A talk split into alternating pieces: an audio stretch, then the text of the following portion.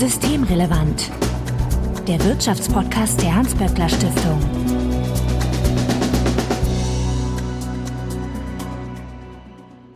Heute ist Donnerstag, der 23. März 2023. Willkommen zur 136. Ausgabe von Systemrelevant. Wir sind heute zu dritt und ich begrüße in unserer Runde Bettina Kohlrausch. Hallo. Du bist die Direktorin des WSI, dem Wirtschafts- und Sozialwissenschaftlichen Institut der Hans-Böckler Stiftung und Malte Lübcker. Ja, hallo auch von mir. Hallo, du bist Referatsleiter für Tarif- und Einkommensanalysen am WSI und Mitautor des WSI Mindestlohnberichts. Ja, vorweg wie immer der Hinweis, dass wenn ihr uns erreichen möchtet, um Ideen, Fragen oder Unmut kundzutun, dann könnt ihr uns beispielsweise auf Twitter antickern, at böckler-de oder auch per E-Mail an systemrelevant.böckler.de. Also Hinweise, Korrekturen, Anregungen bitte einfach einsenden und wir freuen uns natürlich, wenn ihr uns in einem Podcatcher eurer Wahl abonniert. Wenn ihr Bettina erreichen möchtet, könntet ihr das auch auf Twitter tun, at Betty Kohlrausch. Und Malte kann man ein Fax schicken, wie wir gerade festgestellt haben. Ich weiß aber nicht, wie ich das empfangen kann. Das müsste ich dann nochmal raus. Vielleicht kannst du es dir im Büro ausdrucken lassen und bringen. Das würde dann wahrscheinlich einfacher per E-Mail gehen. Also wer das ausprobieren möchte, kann sich an Malte wenden äh, über die E-Mail-Adresse systemrelevant.böckler.de. Mein Name ist Marco Herak und wir wollen uns heute mit dem Mindestlohn befassen. Denn das WSI Bettina hat einen internationalen Mindestlohnbericht herausgegeben. Was ist denn da die Idee? Also international klingt, ihr habt euch die Welt mal angeguckt, wie es da so aussieht. Genau genommen haben das Malte und Thorsten Schulten gemacht, aber das ist genau die Idee. Also die Frage des Mindestlohns mal im internationalen Kontext sich anzugucken, weil Deutschland ja relativ spät einen Mindestlohn bekommen hat, als viele andere Länder das schon hatten. Dann, Malte hat gerade mir nochmal die Geschichte dieses Mindestlohnsberichts erzählt, weil er auch länger dabei ist als ich. Aber der Mindestlohn ist auch älter als Malte dabei ist beim WSI, haben wir bei der Gelegenheit herausgefunden. Also zuerst ging es erstmal darum zu zeigen, dass es etwas ist, was es in vielen Ländern eben schon gibt. Und als es dann eingeführt wurde, war natürlich auch die Höhe, also auch in Deutschland eingeführt wurde, war natürlich auch die Höhe für den internationalen Vergleich interessant. Und da war es ja so, dass der Mindestlohn im internationalen Vergleich in Deutschland ziemlich niedrig war. Und dann haben wir jetzt erstmals, aber dazu kann Malte sicherlich was sagen, einen Mindestlohn von 12 Euro und sind damit plötzlich ziemlich weit vorne im internationalen und vor allen Dingen europäischen Vergleich. Die beiden Kollegen gucken sich einerseits sozusagen als Kernreferenzpunkt die Europäische Union an, aber auch andere relevante Volkswirtschaften, also zum Beispiel Großbritannien, aber auch die Türkei und ähm, auch außerhalb Europas, zum Beispiel Australien oder Neuseeland, Kanada oder Korea, so dass das schon wirklich ein schöner internationaler Überblick über ähm, ja, die Situation der Mindestlöhne in der Welt ist. Wie hoch ist denn der Mindestlohn gerade in Deutschland, Malte? Ich glaube, die Zahl kennt jeder, weil es ein runder Betrag ist. 12 Euro sind es. Und damit liegen wir jetzt sozusagen in der Referenzgruppe für uns, also die westeuropäischen Industrieländer, äh, sind wir da jetzt so mit normal dabei sozusagen. Also Luxemburg ist ein bisschen höher, 13,80 Euro, Belgien 11,85 Euro, Niederlande 11,75 Euro, also so 20, 30 Cent weniger. Irland, Frankreich haben auch jeweils über 11 Euro. Und man muss dazu sagen, wir machen das immer für einen Stichtag. Wir gucken immer zum 1. Januar und in vielen Ländern wird auch regelmäßig zum 1. Januar einmal im Jahr der Mindestlohn erhöht. In, in Belgien zum Beispiel und äh, in Frankreich gibt es das häufiger. Also da gibt es eine Anpassung des Mindestlohns auch unterjährig, insbesondere wenn die Preise steigen. In Holland steigt der Mindestlohn auch zur Jahresmitte nochmal. Also das ist, jetzt sind wir gut dabei, aber das ist tatsächlich eine Momentaufnahme zum 1. Januar 2023. Es kann gut sein, dass in den nächsten Monaten auch die Nachbarländer wieder auf die 12 Euro dann kommen oder auch an uns vorbeiziehen. Die 12 Euro waren ja, kann man sagen, im Wahlversprechen von Olaf Scholz. Das hat er ja dann auch in den Koalitionsverhandlungen durchgesetzt, dass die kommen. Und das Spannende war aus heutiger Sicht ja, dass damals gedacht wurde, Mensch, wir wollen jetzt, äh, dass die Leute mit der Arbeit, die sie da vollbringen, am Ende auch äh, ihre Rente erwirtschaften können.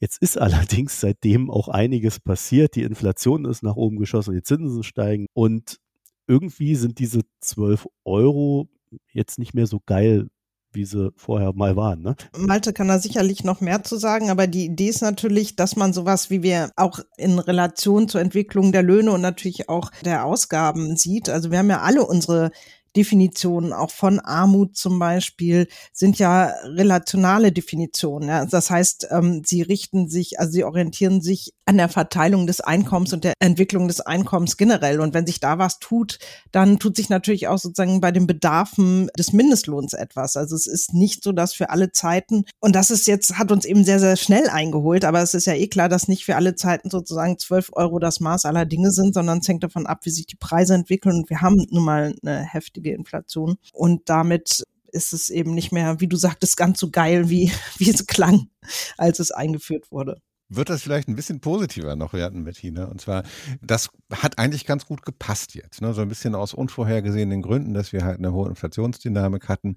Und da haben insbesondere oder da leiden insbesondere natürlich auch Menschen mit geringen Löhnen, geringen Einkommen drunter. Einfach weil da wenig Puffer ist im Haushaltsbudget, weil da wenig Rücklagen sind. Und dann kommt noch hinzu, das machen die Kollegen vom IMK immer, dass die Inflationsraten für Menschen, die besonders viel ihres Geldes ausgeben müssen für Lebensmittel zum Beispiel, und das sind einkommensschwache Haushalte, dass die da noch mal höher sind als das, was wir allgemein als Inflationsrate wahrnehmen. Deswegen könnte man auch sagen, die, die 12 Euro, die kamen jetzt gerade richtig, weil ohne die 12 Euro wäre das äh, alles noch viel, sagen, düsterer. Und wir dürfen nicht vergessen, wir waren am 1. Januar 22, ich musste selber nochmal nachgucken, bei 9 Euro und 82. Und das sind dann schon über 2 Euro plus innerhalb von einem Jahr über den Schritt 10,45 Euro zum 1. Juli.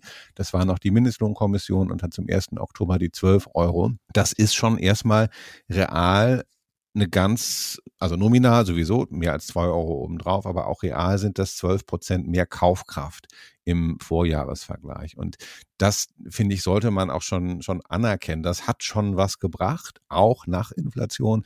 Und wo ich dir dann wieder zustimmen würde, Bettina, wäre so nach vorne gucken, müssen wir natürlich jetzt sehen, was machen wir jetzt als nächstes. Ne? Also wie können wir da die Kaufkraft sichern der Beschäftigten im Mindestlohnbereich und wie geht's weiter mit dem Mindestlohn? Das ist eine Sache, die jetzt bei der Mindestlohnkommission liegt. Nee, da gebe ich dir schon recht, dass es so gesehen auch gerade richtig kam. Und ich habe die Zahlen jetzt gerade nicht, finde sie hier gerade nicht, aber ihr habt ja auch ausgerechnet wirklich, wie viel einige Menschen dann im Monat mehr haben. Und das waren wirklich real, also waren dann schon reale Summen, wo die wirklich einen Unterschied machen. Ich habe sie auch nicht aushaltig, aber ja. was also die Botschaft ist der, der Berechnung, die der Thoralf gemacht hat, ist, es kommt tatsächlich was an bei den Leuten vom höheren Mindestlohn. Ja, auch immer wichtig zu sagen, vor allen Dingen bei Frauen, ist ja auch nicht bei jeder Maßnahme so, dass sie vor allen Dingen überwiegend oder nicht überwiegend, aber auch Frauen stärker sogar nutzt als Männern. Insofern ist das schon wichtig und ich finde es auch wichtig, dass es ein Instrument ist, was eben die Kaufkraft und wenn man so will, die, die Resilienz gegenüber den Preissteigerungen stärkt über die Einkommen. Also, dass die Menschen eben sich das selber erarbeiten können und sich durch ihre eigene Arbeit ein Stück weit zumindest besser schützen können vor diesen Unwuchten, die im Nachgang des Überfalls der Ukraine auf sie zugekommen sind. Ich glaube, das ist sozusagen auch ja für die Selbstwahrnehmung, für das Gefühl von Selbstwirksamkeit, also für solche Aspekte total wichtig. Es ist ein Unterschied, ob man sich das sozusagen selber erarbeitet oder ob man mit irgendwelchen Einmalzahlungen das dann sozusagen abgepuffert wird, was auch sinnvoll sein kann. Aber ich finde es gut irgendwie da oder ist in der Tat, glaube ich, wirklich gerade zum richtigen Zeitpunkt gekommen, um die, den Leuten Leuten hier auch ein Gefühl von Sicherheit zu geben. Malte, kann man denn die Zahlen auf internationaler Ebene einfach so vergleichen oder sind das gänzlich andere Konstrukte, die hinter in jedem Land hinter so einem Mindestlohn stehen? Ja, also wir haben schon verschieden, so in den Details, dass es teilweise als Monatslohn festgelegt wird, teilweise als Stundenlohn. Da gibt's im, immer so ein paar technische Hürden, aber im Prinzip gibt's einen Mindestlohn als das geringste zulässige Arbeitsentgelt in 22 EU-Mitgliedstaaten. Die gucken wir uns alle an inzwischen. Und dann auch noch äh, außerhalb der EU in Europa und in Übersee. Das kann man schon vergleichen. Es kommt dann die technische Schwierigkeit hinzu, dass man bei Nicht-Euro-Ländern das umrechnen muss. Da muss man irgendwie einen Wechselkurs nehmen. Das ist dann bei Argentinien und der Türkei, so, wo die irgendwie sich sehr, sehr schnell ändern, kann das ein bisschen problematisch sein. Aber im Großen und Ganzen kann man schon vergleichen. Wir haben einen weiteren Aspekt, dass natürlich die Kaufkraft sich unterscheidet. Mhm. Also dass das die Lebenshaltungskosten in Osteuropa immer noch niedriger sind als in Westeuropa. Das Argument gilt nicht so sehr für die südeuropäischen Länder. Die haben sagen, eher niedrigere Mindestlöhne und höhere Lebenshaltungskosten. Deswegen haben wir zum Beispiel jetzt nicht mehr diese, wir haben die westeuropäische Gruppe, also Frankreich, Benelux-Länder, Deutschland mit relativ hohen Mindestlöhnen. Dann haben wir, das hatten wir vor fünf oder zehn Jahren noch, dass dann die Südeuropäer kamen und am Ende waren die, die osteuropäischen Mitgliedsländer. Das hat sich so ein bisschen durcheinander gewürfelt. Also wir haben jetzt Slowenien und Spanien auf einem ähnlichen Niveau mit sechs bis sieben Euro und ich gehe nochmal zu den Kaufkraftstandards. Da ist dann das Durcheinanderwürfeln noch deutlicher, dass also Litauen vor Spanien liegt, zum Beispiel, wenn man die Kaufkraftunterschiede bereich, bereinigt oder dass Polen vor Irland liegt mit dem Mindestlohn. Und ja, es gibt da also verschiedene Vergleichsperspektiven. Einmal kann man die nominalen Beträge sich angucken, dann kann man die Kaufkraftunterschiede bereinigen. Und die dritte Perspektive wäre dann noch das, was Bettina schon angesprochen hat, wäre einfach den Mindestlohn ins Verhältnis setzen zum Median- oder Durchschnittslohn eines Landes. Das heißt, es gibt keine europäische Harmonisierung dieser Mindestlöne? Also im Sinne eines Regelwerks? Also ein richtiges, es gibt keinen europäischen Mindestlohn, dass ich, ich das mal so sagen darf. Es gibt jetzt die europäische Mindestlohnrichtlinie, die ist im letzten Jahr verabschiedet worden nach einer sehr, sehr langen, auch sehr kontroversen Debatte. Und was die macht, ist nicht einen Mindestlohn festsetzen für Europa, sondern die schafft ein gemeinsames Regelwerk. Regelwerk für, für Mindestlöhne. Zum Beispiel steht da drin, dass der Mindestlohn mindestens alle zwei Jahre aktualisiert werden muss, dass Gewerkschaften und Arbeitgeber in den Prozess äh, mit eingebunden werden müssen. Und dann, und das ist, denke ich, auch für uns ganz wichtig, gibt es Kriterien, die berücksichtigt werden müssen, wenn Mitgliedstaaten ihre Mindestlöhne anpassen. Und da steht dann drin, die können sich da Kriterien aussuchen. Die müssen klar definiert sein, können an den nationalen Kontext angepasst sein und es müssen in allen Ländern mindestens vier Kriterien berücksichtigt werden. Und die werden dann da aufgezählt. Das ist die Kaufkraft der gesetzlichen Mindestlöhne unter Berücksichtigung der Lebenshaltungskosten. Also da kommen die ganzen Aspekte, die wir eben schon diskutiert haben, mit rein. Das muss künftig berücksichtigt werden das allgemeine Niveau der Löhne und ihre Verteilung, also wie hoch sind die Löhne, das Relationale, was Bettina eben angesprochen hat,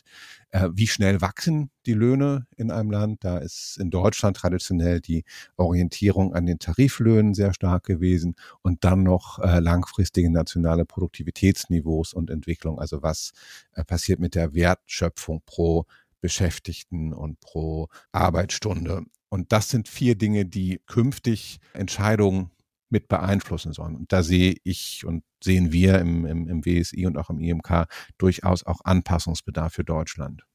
Ach so, wir erfüllen die noch nicht. Das ist so ein bisschen, wird das kontrovers diskutiert. Also einige Sachen erfüllen wir ganz wunderbar. Also mindestens alle zwei Jahre, das steht so auch im deutschen Gesetz drin. Arbeitnehmer und Arbeitgeber werden berücksichtigt über die Kommission. Auch das erfüllen wir. Und dann ist die Gretchenfrage, wie ist denn das mit diesen vier Kriterien jetzt? Ne? Erfüllen wir die? Und man kann, das hat der äh, wissenschaftliche Dienst des Deutschen Bundestages gemacht, man kann als Jurist daran gehen und sagen, ja, wir haben ja ein Mindestlohngesetz.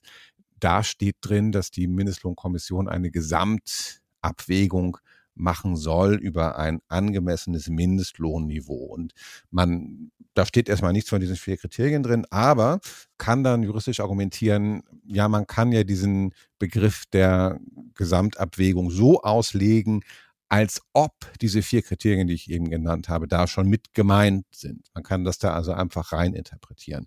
Das mag juristisch gehen. Die Einschränkungen, die auch der Wissenschaftliche Dienst des Bundestages macht, ja, also im Sinne der Rechtssicherheit wäre es vielleicht doch ganz gut, wenn man das irgendwo kodifizieren würde und sagt, also diese vier Kriterien, die gelten jetzt auch in Deutschland, weil es einfach Europarecht ist. Und das ist auch eine Forderung, die wir erheben im IMK und äh, WSI, dass das ein guter Schritt wäre, wenn wir explizit sagen, ja, Deutschland hat die Mindestlohnrichtlinie unterstützt und wir wollen auch, dass ganz klargestellt ist, dass diese vier Kriterien in Deutschland europarechtskonform künftig mit einfließen sollen in die Entscheidung der Mindestlohnkommission und dass die Mindestlohnkommission auch nochmal vom deutschen Gesetzgeber das Mandat hat, ja, das ist so gemeint, das wollen wir so und das ist das, was ihr dürft, sollt und müsst. Ich fand das jetzt so interessant, weil das zeigt ja, dass die Kommission jetzt nicht unbedingt möchte, dass man mit dem Mindestlohn Wahlkampf macht, sondern das soll ja schon auch hergeleitet werden wissenschaftlich in gewissem Sinne. Also ich kann jetzt nicht in die Köpfe der Kommissionsmitglieder reingucken, aber ich finde so politisch formuliert den Auftrag der Kommission, der ja schon im Gesetz steht, mit der Gesamtabwägung nochmal zu konkretisieren, dass das europarechtskonform ist, denke, das wäre auch für die Kommission natürlich hilfreich. Ne? Natürlich stellt sich mal die Frage, was ist angemessen? Und da ist eben auch, was wir auch als Armutsschwelle definieren, was ich eben schon gesagt habe, dass es eben relationale Prozesse sind, weil wir uns orientieren an Konzept von Teilhabe, was bedeutet, ob Ressourcen, in diesem Fall finanzielle Ressourcen, die man zur Verfügung hat, reichen, um gesellschaftlich teilzuhaben, hängt eben auch davon ab, was andere Menschen haben. Da nennt die, die Richtlinie eben auch den Referenzwert von 60 Prozent des Bruttomedianlohns, was eben auch eine anerkannte Definition der Armutsschwelle ist. Und das bedeutet, es ist ein dynamisches Konzept, weil es eben davon abhängt, wie Verteilungsentwicklungen generell in Ländern sind oder wie Lohnentwicklungen generell in Ländern sind. Du hattest eben gesagt, dass 60 Prozent des Medianlohns ein anerkanntes Konzept ist. Und das, das ist tatsächlich so in der wissenschaftlichen Debatte schon seit langem. Es ist aber auch politisch ein Konzept, was verankert ist. Ich habe gerade noch mal rausgeholt ein Papier, das Hubertus Heil und Olaf Scholz geschrieben haben vor der Bundestagswahl. Und die haben da tatsächlich diese 60 Prozent Medianlohn als eine wichtige Schwelle auch für den Mindestlohn konzeptionell entwickelt und unterstützt. Und sie haben auch geschrieben, dass der Prüfkatalog für die Mindestlohnkommission erweitert werden soll. Und mhm. das ist eine gute Idee. Da wäre es schön, wenn die Bundesregierung das jetzt einfach mal so macht, wie Herr Heil und Herr Scholz das vorgeschlagen haben. Also tatsächlich diese Kriterien da in den Prüfkatalog reinschreibt und da ist natürlich der äh, die europäische Mindestlohnrichtlinie dann ein wichtiger Impuls, um auch zu sagen, okay, wir haben eine neue Rechtslage und wir müssen das umsetzen. Wir wollen es aber auch einfach, weil wir das inhaltlich für gut finden. Dann kommt natürlich der zweite Schwenk, was ist denn jetzt 60 Prozent Medianlohn? Und da gab es schon immer Berechnungen für, weil diese 12 Euro Forderung ja auch schon älter ist und da war das Ergebnis eigentlich, ja, das mit den 12 Euro, das kommt so ungefähr hin, dass man da ganz gut bei 60 Prozent des Medianlohns ist. Und du sagtest eben, Bettina, dass natürlich der Medianlohn sich auch weiterentwickelt. Und genau das ist der Punkt, dass natürlich Medianlöhne nominal sind, die ja erstmal, die steigen über die Zeit. Und es gibt jetzt ganz aktuell neue Berechnungen von D-Statist, die, die für Eurostat gemacht haben. Und da sieht man halt, dass im aktuellen Jahr der deutsche Mindestlohn eben nicht bei 60 Prozent liegt, sondern bei 54 oder sowas in der Richtung und das kann man dann entsprechend rückrechnen. Und das haben wir auch gemacht. Und um 60 Prozent Median zu erreichen, bräuchten wir jetzt eigentlich im aktuellen Jahr nach den Zahlen von Destatis, also ich selbst habe das nicht so äh, berechnet, die Primärdaten, aber nach den Destatis-Zahlen bräuchten wir ungefähr 13,50 Euro aktuell, um diese 60 Prozent Schwelle einhalten zu können. Ja, wenn ich mich richtig erinnere, war ein Kriterium auch immer zu sagen, das ist armutsfest auch im Alter. Das heißt, wenn man 40 Jahre, 40 Stunden arbeitet zu dem Mindestlohn, dann ist man mit der Rente über der Grundsicherung. Und auch das entwickelt sich natürlich dynamisch weiter. Und das ist natürlich auch eine Grenze dieses Konzeptes, wo man sich fragen kann, kann der Mindestlohn das heilen oder muss man das anders heilen? Aber das funktioniert natürlich dann auch nur für stabile Erwerbs Verläufe. Und gerade Frauen zum Beispiel arbeiten eben oft in Teilzeit, weil sie Care-Arbeit leisten müssen, haben ähm, häufig eben unterbrochene Erwerbsverläufe. Und dann ist es natürlich schon wieder nicht armutsfest in Bezug auf das Alter. Man kann sagen, man kann nicht mit einem Instrument alles erschlagen, aber es ist schon durchaus eine Kritik von Feministinnen, dass daran man eben auch wieder sehen kann, dass auch bei der Entwicklung politischer Instrumente immer noch diese Logik einer, eines absolut stabilen Erwerbsverlaufs, was gerade für Frauen eben einfach nicht die Realität ist, zugrunde gelegt wird. Das auch nochmal sozusagen als eine weitere Einschränkung, wie, also unter welchen Bedingungen sowas eben dann noch armutsfest ist, selbst wenn die Höhe dafür ausreichen würde. Das ist ein interessanter Schwenk, den wir in Deutschland sehen. Als der Mindestlohn eingeführt worden ist, war ein wichtiger Referenzwert die Pfändungsfrage. Freigrenze. Mhm. Also das, was einem nicht aus der Tasche rausgezogen wird, wenn man irgendwo verschuldet ist, das ist das Existenzminimum. Ne? Also das ja. ist geschützt. Das war der Referenzwert bei Einführung für den Mindestlohn. Und da gibt es einen ganz interessanten Schwenk jetzt mit dem 12 Euro Mindestlohn, wenn man in den Begründungstext für den Gesetzentwurf guckt, da wird das aufgegeben und gesagt, man will mit dem Mindestlohn eine angemessene Teilhabe an dem Leben in Deutschland Ja sicherstellen. Und das ist konzeptionell was anderes, als wenn man sagt, ich möchte dein, dein Existenzminimum, das Überleben sichern, sondern ich möchte mit dem Lohn einen angemessenen Lebensstandard, nicht luxuriös, aber trotzdem was, wo man in Deutschland sagen, angemessen, dieses Wort kommt dann immer wieder und ist halt schwierig zu definieren, aber wo man teilhaben kann. Ja, darüber streitet man sich ja sehr ausgiebig, äh, was Teilhabe bedeutet oder was Nicht-Teilhabe bedeutet. Jetzt habe ich mit dieser EU-Geschichte äh, ein großes Fragezeichen, weil es ist eine Richtlinie. Eine Richtlinie ist ja jetzt kein verbindliches Gesetz, oder? Nein, die Länder sind schon angehalten, dass in ihrer, es ist kein Gesetz, weil hm natürlich auch ähm, konkret. Die Höhe zum Beispiel variiert natürlich zwischen den Ländern, je nachdem, wie sie die umsetzen, die Richtlinie. Aber es ist schon sozusagen eine, eine Rechtsvorgabe. Die Länder müssen das jetzt in ihre nationale Gesetzgebung umsetzen. Okay. Also es gibt ja Empfehlungen und dann gibt es Richtlinien und Richtlinien sind, sind das harte. Ne? Also da, das ist Europarecht, das stimmt schon, das muss umgesetzt werden. Es bedarf einer Konkretisierung und es gibt da auch so eine Zwei-Jahres-Frist für die Mitgliedsländer, um das umzusetzen. Aber wenn da steht, die nationalen Kriterien umfassen mindestens folgende Aspekte, dann ist das so. Dann ist es eine Muss-Vorschrift. Das muss so sein. Das darf nicht anders sein. Die Länder haben in dieser Richtlinie bestimmte Freiheiten, Dinge unterschiedlich zu gewichten zum Beispiel, dass sie sagen, ja, das ist für uns besonders wichtig, das eher nicht so wichtig, aus welchen Gründen auch immer. Das ist alles okay. Aber wenn das da so steht, dass die Kaufkraft der gesetzlichen Mindestlöhne berücksichtigt werden muss in der Anpassung des Mindestlohns, dann ist das so. Das kann mit einem geringen Gewicht passieren, aber es kann nicht mit dem Gewicht Null passieren. Okay, also ja. man hat durchaus eine gewisse Verpflichtung der Länder, äh, das dann auch als quasi Mindeststandard umzusetzen. Genau, genau. genau. Das ist schon hartes Europarecht. Ja. Und es ist auch wirklich ein großer Erfolg gewesen, muss man auch mal sagen, ne? dass das so durchgesetzt worden ist, weil das ja schon eben eigentlich sehr weitreichende Vorstellungen definiert von dem, was ein Mindestlohn eben auch leisten muss. Ne? Also genau dieses Teilhabekonzept eben. Und insofern war da schon unter den Arbeitsmarkt und oder dem progressiven Arbeitsmarkt und SozialpolitikerInnen in Europa große Freude oder sich das falsch malte. Das würde ich genauso sehen. Es war ja lange Zeit auch strittig, ob es eine Richtlinie wird ja. oder einfach nur eine Empfehlung. Und Empfehlungen haben dann tatsächlich einen empfehlenden Charakter wegen Richtlinien Recht setzen.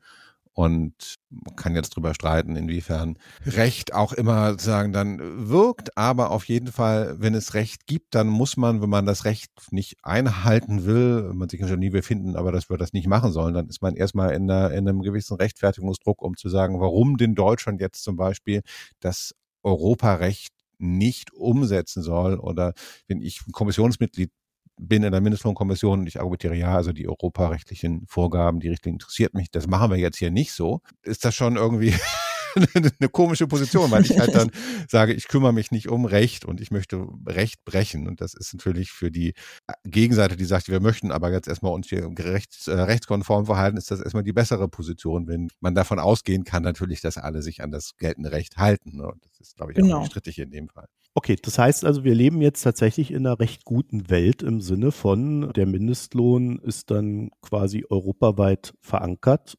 etabliert und man streitet sich jetzt quasi mehr oder weniger nur noch um die, über die Höhe und aber auch da ist man auf einem guten Weg.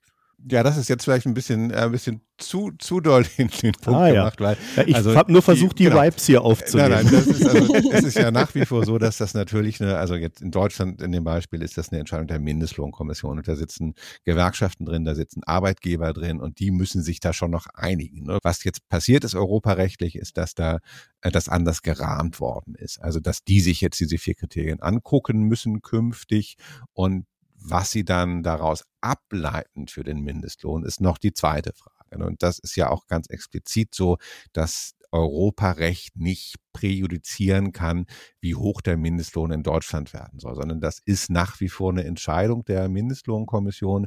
Was sich so ein bisschen ändert, ist der Rahmen und das Mandat der Mindestlohnkommission tatsächlich diesen Auftrag der Gesamtabwägung ernst zu nehmen und da zu Ergebnissen zu kommen, die sich sehen lassen können für die Beschäftigten und die auch diesem Auftrag einfach gerecht werden. Also das wäre das Ziel armutsfeste Löhne. Genau, genau. Was sind armutsfeste Löhne, Bettina?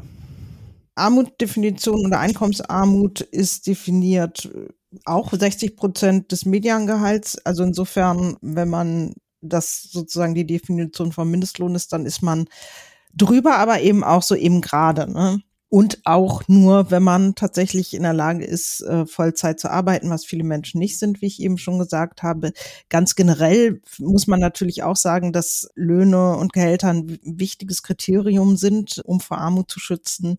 Aber gerade wenn man an Kinder und Familien denkt, dann ist natürlich, gehört da noch viel mehr zu, auch zur gesellschaftlichen Teilhabe, zum Beispiel eine vernünftige öffentliche Daseinsfürsorge und so weiter. Aber der Mindestlohn ist sicherlich ein wichtiges Instrument, um Menschen vor Armut zu schützen. Man muss aber eben auch sagen, es ist dann eben die unterste Grenze. Der Arbeitsmarkt, wenn man wirklich sozusagen Verteilungsgerechtigkeit stärken will, dann sind andere Instrumente wichtig, zum Beispiel eine vernünftige Tarifpolitik oder eine vernünftige Tarifbindung. Ich sage das nur, weil es eine Zeit lang hatte ich gerade im Wahlkampf das Gefühl, dass jedes gesellschaftliche Problem, was genannt wurde, sozusagen dann, dann die Antwort kam, ja, wenn wir den Mindestlohn haben, dann hat sich das aber erledigt.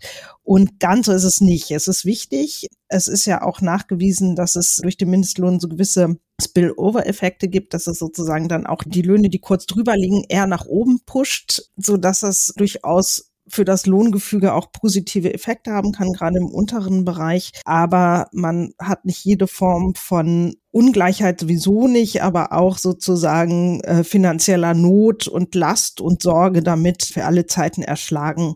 Richtig viel ist das nicht. Ne? Also nicht arm zu sein bedeutet ja eben noch lange, lange, lange nicht reich zu sein oder auch sozusagen ohne finanzielle Sorgen leben zu können. Das würde ich total unterstützen. Also die Mindestlohn ist wichtig, einfach um eine Grenze einzuziehen unten bei den Löhnen. Aber Mindestlohn ist nicht die Antwort auf alle Probleme, die wir je hatten und die noch kommen könnten. Wir brauchen zwei andere Elemente. Wir brauchen den Sozialstaat, der diese Daseinsvorsorge macht und auch Sozialleistungen zahlt. Und dann brauchen wir natürlich auch anständige Tariflöhne, ja. die über dem Mindestlohn angesiedelt sind und sozusagen für ein faires Lohnfüge sorgen. Und ich denke, dass sich durchaus gezeigt hat, dass der Mindestlohn da stützend wirkt auch für das Tarifgeschehen, weil es einfach diesen Strich unten reinzieht. Und wenn in dem Tarifvertrag dann 13 Euro drin steht, muss halt der tariftreue Handwerker nicht befürchten, dass andere irgendwie mit 8 Euro am Markt operieren und ihn halt ganz doll unterbieten. Das hat also so eine gewisse